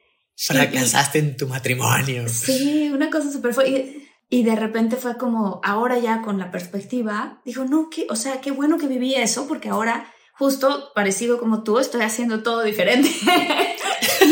y, me hace sentir también más auténtica, más yo, ¿sabes? Como... Claro. Claro, porque, este, pero bueno, ay, qué maravilla, qué maravilla. Y por cierto, al final nos quedamos un ratito para, para este, poder contactar también con Sandra y lo, ya lo último que te voy a preguntar es, de toda la vida que has vivido hasta ahora, con tu familia, con tus amigos, con tus papás, em, con tu carrera, con la carrera que tienes, imagínate que ya es momento de partir, de reunirte con tu creador, de ir al cielo o de ir a donde sea que vayamos. Ya me estás matando, Martita. No, no, no, no. Esto es algo que se me hace muy bonito porque habla de quiénes somos hoy. o sea, tú hablaste mucho de la presencia, ¿no? Ya me estás matando, ¿cómo es? Pero de la, de la presencia, de estar presente. Ajá. Si tú puedes elegir dos lecciones que quieres pasar a la gente, una a la gente y otra a tu familia, ¿cuáles serían como las dos enseñanzas de guardado para tu familia que le quieres pasar a tus hijos y para la gente que nos escucha ahí y de la experiencia que tienes hasta ahora, porque es muy joven. Soy súper, súper joven, man. Súper joven. o sea, está cañón. O sea, cuando yo te escuchaba al inicio que estabas contando todo eso, yo decía, qué fuerte la, o sea, la vida de, de en, en, el deporte en ese sentido, porque eres súper joven. Claro, claro. Sí, yo, yo lo veo así. Yo lo veo así. Este, o sea, no, ma, o sea, la pregunta está muy fuerte, ¿eh? Yo sé. O sea, está muy, muy fuerte. Porque. Te puedo compartir la mía si quieres, pero. pero sí, compárteme la tuya porque. Porque yo creo, o sea, no sé qué porcentaje de, de, de gente se para a preguntarse eso, ¿eh? O sea, está cañón, está cañón. A lo mejor uno empieza a vivir y uno, bueno, no empieza, sino uno va viviendo su vida, va viviendo sus días y va, va haciendo un poco lo que él es y lo que él cree. Pero realmente a lo mejor sin marcar como ahorita que me lo estás planteando así, sí, puta, me tendré que poner un como un objetivo dejar algo ¿sabes? Y, y, y, empezar a trabajar en eso de cabeza, pero ya como más consciente, no sé si me explico. Eh, y, eh, o sea, está fuerte, o sea, no, no sé, está fuerte. Te voy a compartir, porque es lo que es ahorita para mí, ¿no? Te voy a compartir la mía, pero, ah, pero hasta en este momento donde estoy en mi vida. A lo mejor en dos meses va a ser algo diferente, ¿no? Pero, pero dentro de todo esto, para mí, por ejemplo, para la gente, que, que, yo también he soñado toda mi vida con ser actriz, desde que estaba chico, bueno, no toda mi vida, desde que tenía como 10 años, y he ido por mis objetivos, he ido por mis sueños, este, sin saber hablar inglés y llegué a este país. O sea, como que ha habido muchos obstáculos, pero ha habido muchas, esos obstáculos han tenido mucho aprendizaje y ha habido mucha, mucha emoción de vivir la vida que vivo, ¿no? De lograr sueños. Entonces, yo lo que le diría a la gente sería, todos nacemos con un deseo ardiente dentro. ¿Ok?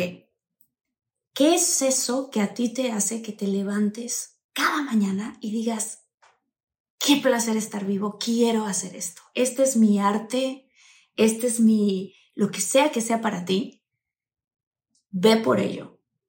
Ve por ello con el corazón abierto y el dinero, la fama, el reconocimiento, el éxito, en los, en las, eh, en los nombres que le quieras dar a eso, va a venir detrás porque lo que te está guiando a ti es tu corazón y ese deseo ardiente.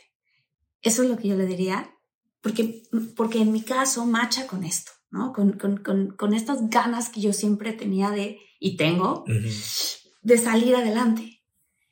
Y a mi familia, no tengo en este momento bebés, niñitos ni nada, pero lo que yo le dejaría a la familia que tengo hoy en día sería algo que me ha estado resonando mucho últimamente, que es no, no te tomes la vida tan en serio.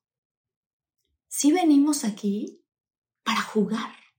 O sea, dentro de todo, lo que pareciera que es un, un, un obstáculo o una cosa rudísima, durísima que estamos viviendo, es parte del juego de la vida para pasar al nivel 2 y luego al nivel 3 y luego al nivel 4.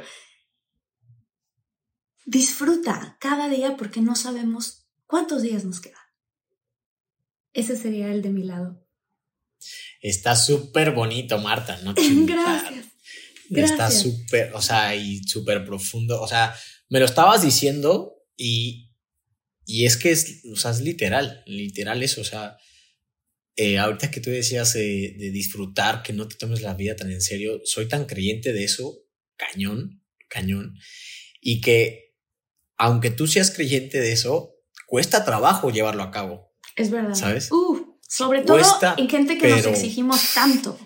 Exactamente, cuesta que, que, que dice, por, por tu filosofía y todo dices, ah, disfruta y esto y lo otro y tal, no sé qué, pero después te llega una situación que, no sé, de trabajo, de y disfrutar madres, o sea, te cuesta un chico, ¿sabes? O sea, tienes que, que, que, que realmente volverte a recordar esto.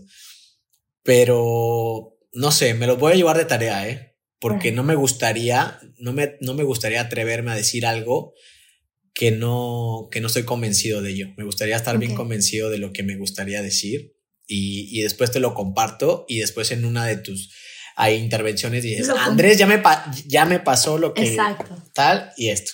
Porque sí me gustaría pensarlo bien porque me encantó tu pregunta y creo que no es una respuesta para darla así. Creo que tengo que pensarla. No, sí. Sí, sí, sí. Yo también. Y llevo pensándolo tiempo, ¿eh? No crees que así que de repente se me ocurrió ahorita. Yo creo que por eso se me hizo tan, como, tan profundo decirlo así. Está padrísimo, sí, claro.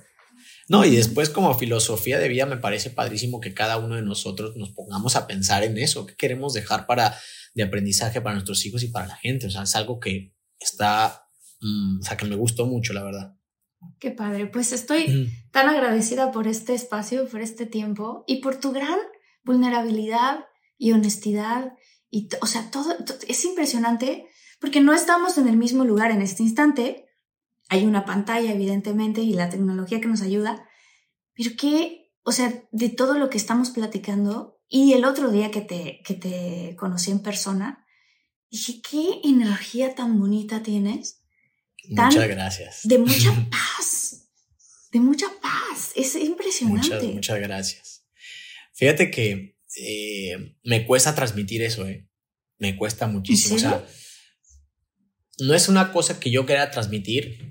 Esta persona que tú estás viendo hoy, con la que hablaste hoy, soy yo, soy Andrés Guardado, no soy el jugador, soy yo, ¿sabes? Y es, y estamos hablando de mi filosofía, de mi vida, de mi matrimonio, de, de cómo yo llegué a conseguir todo lo que gracias a Dios pude conseguir. Pero no sé si te pasa a ti en tu vida profesional, pero yo a veces me creí, o no sé cómo se me, me, me, me hice un personaje, ¿no? De, de, cara hacia, no hacia la gente a lo mejor, sino hacia la prensa, y tengo, creo, ¿eh? no sé, a lo mejor la gente que me, que me, que me, me, desmienta, pero creo que tengo una imagen más rígida, más, más seria, más, eh, más fría, ¿sabes? Como muy diferente a lo que realmente soy de verdad, ¿sabes? También debo decir que, que muchas de eso ha sido queriendo, ¿sabes? Como que me gusta el, el permitir que la gente vea lo que yo quiero que vea. Y después me gusta abrirme con las personas que yo me siento cómodo para abrirme.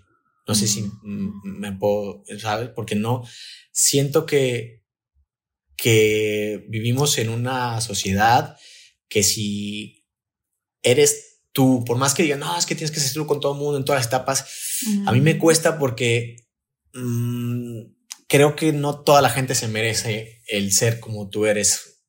No sé, no sé, a lo mejor estoy siendo muy injusto, siendo muy duro con en general, pero pero es algo de lo que yo he tratado de tener cuidado de mí, ¿no? Y de mis amigos, o sea, de que mis amigos que se sientan que, que tienen ese privilegio mío de ser quien soy con ellos, ¿no? Y que la gente que quiere conocerme, pues que haga el esfuerzo por conocerme, no que me juzgue porque me vio en una televisión o porque di una declaración fuera de tono o porque tuve una actitud que no les gustó sino que se den el tiempo de conocerme realmente para que tengan un, juicio, ¿no? Entonces, me, me gusta esto de, de mucha gente que me conoce ya en persona y tenemos una conversación o nos vamos, nos tomamos una cerveza o en, otro ámbito muy diferente al profesional y que dice, güey, no mames, o sea, eres muy diferente. Pues sí, o sea, porque ese soy el jugador, o sea, no tiene que ver el jugador con la persona. Sí, obviamente somos la misma persona, pero lo que me llevó a hacer eso lo tengo aquí guardado para mí. Y lo que me ha costado, lo que me ha costado lo guardo como un tesoro a mí, ¿sabes? Entonces, no me cuesta mucho explicarlo, pero, pero creo que me ha ido bien en mi vida siendo así y, y vuelvo a repetir, me gusta que, que la gente me descubra porque no, no, no, no, no expreso esto con todo el mundo, Marta, la verdad. Ay, te lo tanto no, porque también tiene mucho que ver con, con las entrevistas que nos hacen a los jugadores, son como todas muy las mismas preguntas y es como que te hablan de lo mismo y, y, tratan de sacar la nota amarillista y entonces también nosotros como que vamos como con el escudo aquí a responder, ¿sabes? Y a ver, leyendo entre líneas qué quieres que tú digan para dar la nota, entonces vamos así, ¿no? Y claro, este tipo de charlas pues son muy diferentes, mm, la intención es muy diferente y, todo esto ayuda a que uno se sienta cómodo y que saque lo que es él, ¿no? no y no, no ponga el escudo ese. Sí, sí, sí, sí, cuando te conocí ahora acá en Los Ángeles, eso, o sea, me reuní después con mi novio porque estábamos platicando de regreso y le decía, no manches, qué energía tan padre, que, que, o sea, yo te sentí todo lo contrario de lo que estás contando en esto. Sí. Yo te sentí súper cálido, ¿no? O sea, eres muy cálido, súper cálido, eres buena onda, platicado. O sea, como que en todo, en todo esto, ¿no? Entonces, eh, yo sinceramente no sé cómo es que te manejan o no o dicen los medios de comunicación, porque la verdad es que es bien difícil ser una persona pública, porque pueden agarrar cualquier cosita que dijiste así y tal, y eso amplificarlo y ahora resulta que eres así o asá. ¿No? Y da, y da coraje cuando eso sucede, porque dices, no, eso no soy yo, ¿no? Este... Sí, pero, pero bueno, uno aprende a vivir con eso, ¿eh? Y ya entiende que es parte del show y es parte de lo que a uno se dedica, entonces dice, bueno, pues viene en el paquete, yo decidí dedicarme a esto, es mi pasión, es lo que me gusta y aprende a, sobrellevarlo. No, no tiene por qué estar bien o estar mal, simplemente es parte del show.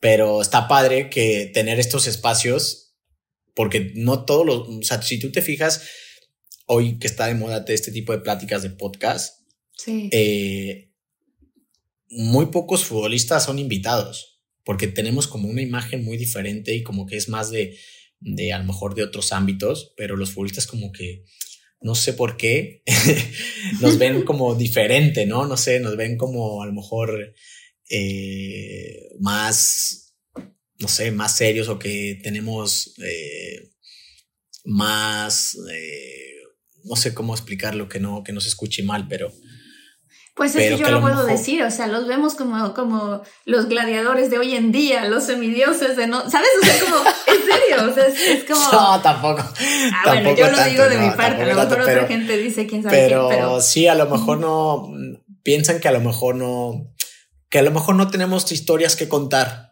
¿no? Que a lo mejor la historia es lo que ven y es el, el, el, el ser buen futbolista o ser mal futbolista y ya está, ¿no? Como que todo lo que hay detrás y todo lo que somos como personas, como que a lo mejor no, no, no sé por qué nos les interesa tanto. Pero está padre tener mm. esta oportunidad de, de poder. Yo estoy súper agradecido contigo, la verdad, con esta entrevista, porque te digo, es la primera vez que tengo una entrevista así y que creo que mucha gente, espero que, que conozcan un Andrés diferente y que después de que vean este podcast digan, güey, este güey pues no es, no es tan como yo pensaba. segura de que eso va a ocurrir porque, porque la, o sea, te decía, la vulnerabilidad, cómo lo cuentas, la sinceridad de cómo lo dices, ¿no? O sea, hubo muchos aspectos en la entrevista donde yo decía, güey, qué impresión, porque con mucha realidad, o sea, claro, llevo 11 años de matrimonio, pero quiero decirles, hay altas, hay bajas, hay esto, hay lo otro. O sea, como romper esta idealización y decir, esto fue lo que pasó, ¿no? O esto pasó en mi vida, este, pero no lo considero un fracaso porque esto es lo que he aprendido. Es, ahí es donde yo creo que nosotros todos tenemos la oportunidad de aprender los unos de los otros, porque todas las cosas que tú vives, las cosas que yo vivo, las cosas que la gente que yo entrevisto viven, son reales y que son cosas que hacen eco a lo que mucha gente está viviendo hoy en día. O sea, alguien que quiere empezar su nuevo negocio está escuchando esta entrevista y decir, a ver, espérame, ¿cómo puedo hacerle para yo ser líder? Alguien que quiere, a lo mejor no es ser futbolista en este momento, pero a lo mejor quiere ser cantante y está escuchando esto y dice, claro, voy a negociar con mis papás. O sea, no, hay muchas cosas que uno, que uno puede tomar de, tanta sabiduría de vida que tienes. Para mí, a tan corta edad. Gracias. lo, lo, lo, padrísimo de esto es literalmente lo que tú estás diciendo, que, que todo lo que uno aprende y todo lo, que uno vive desde, esta profesión se puede llevar a cabo en cualquier profesión. O sea, son ejemplos de, de vida para cualquier situación mm, de la profesión que me digas. Y también recalcar que el tener éxito no, significa ser famoso, no. O sea, el tener éxito va mucho más allá, que después te dediques a una cosa que obviamente tiene esta eh, visión y tiene eh, este, eh, pues este público y esta pasión y esta, esta atracción de gente, pues sí, pero tú puedes ser exitoso en lo que tú quieras, no, no necesariamente digas, ay, voy a ser exitoso el día que me conozca la gente, no. ¿no? ¿Por qué no? No, no, no, tiene, no tiene por qué ser así. Tú puedes ser exitoso en lo que tú quieras y no necesariamente porque llegues a ser famoso. Eso, la fama mm, no, no, no siempre es, es, buena y no siempre es, sinónimo de, éxito. Estoy de acuerdo contigo. Para ti, ya para despedirnos, ¿qué es el éxito? Para ti. Para mí el éxito es pues, eso, el conseguir tus objetivos, el, el éxito lo, lo llevo mucho a lo, que, a lo que te dije en un principio de la plática, es de hacer todo para conseguir lo que tú quieres y que aunque no lo consigas, eres exitoso. Porque no te dejas, porque no te dejaste rendir, porque no, no te diste por vencido, porque tal, que después no se dio como tú quisieras. Bueno, mm, pasó y, y, viene todo lo que hemos hablado y aprende de eso para que la próxima no te pase y tenga humildad para saber en qué te equivocaste y todo esto, ¿no? Y volvemos a lo mismo. Pero no, no, no siempre el conseguir lo que tú quieres es no. El proceso, el día a día, el que tú te levantes temprano, tengas una disciplina, el que hagas las cosas que tú quieres, que te apasione lo que tú dices, ese fuego interno que tú tienes y vayas a por él, aunque no lo consigas al final, pero para mí eso es ser exitoso. El que tú tengas una, mm, un motivo de trabajo cada día y que lo, y que lo hagas, eso es exitoso. ¡Wow! ¡Qué padre! Guardado, muchísimas gracias. Yo estoy segura que toda, la, toda la comunidad de Infinitos está feliz, así diciendo, wow, y que esta entrevista se va a compartir muchísimo. Los invito a que la compartan, porque estamos conociendo un lado de ti tan hermoso, tan bonito y, y tan, y, de cierta manera que ha sido privado. O sea, privado me refiero a no privado, sino privado al, al, al ¿sabes? Entonces estoy tan, tan agradecida porque si yo ya, o sea, y todos los mexicanos, evidentemente, los latinos, los españoles, te vemos en un lugar muy, muy hermoso, muy alto, muy maravilloso. Conocer el corazón de Guardado es para mí increíble. Entonces te agradezco mucho. Muchísimas gracias. Y ahora que te esté viendo en la pantalla cuando empiece el himno nacional, voy a llorar más fuerte. Cántalo más fuerte, Marta, cántalo voy más fuerte. a cantar, pero a todo pulmón, con mucha, mucha, mucha alegría. Gracias, gracias, gracias. Nada, un placer, un placer, de verdad, a ti. Igualmente, un abrazo enorme y igual. así que, como decimos nosotros en el teatro, en el cine, nosotros decimos mucha mierda. Claro, mucha mierda. Mucha, mierda. sí, sí. sí. Muchas gracias. Gracias. Bye, bye infinitos. Nos vemos en el siguiente episodio. Les agradezco mucho. Y quiero agradecer a ciertas personas que la verdad siempre están comentando, siempre están al pendiente.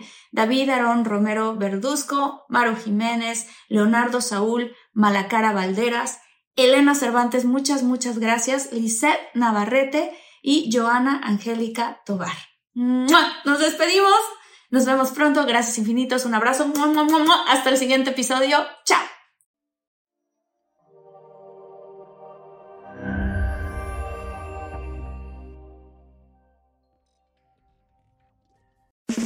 It's time to breathe easier this allergy season with Breathe Right nasal strips. With instant nasal congestion relief for up to 12 hours, you can spend your time on your terms, not on your noses. Stuffy nose from outdoor allergens? No problem. We got you. Allergy season just turned into stripping season. Instant relief from nasal congestion anytime, anywhere. Need more convincing? Click the banner below and get a free sample. Breathe right. Get your strip on. Use as directed.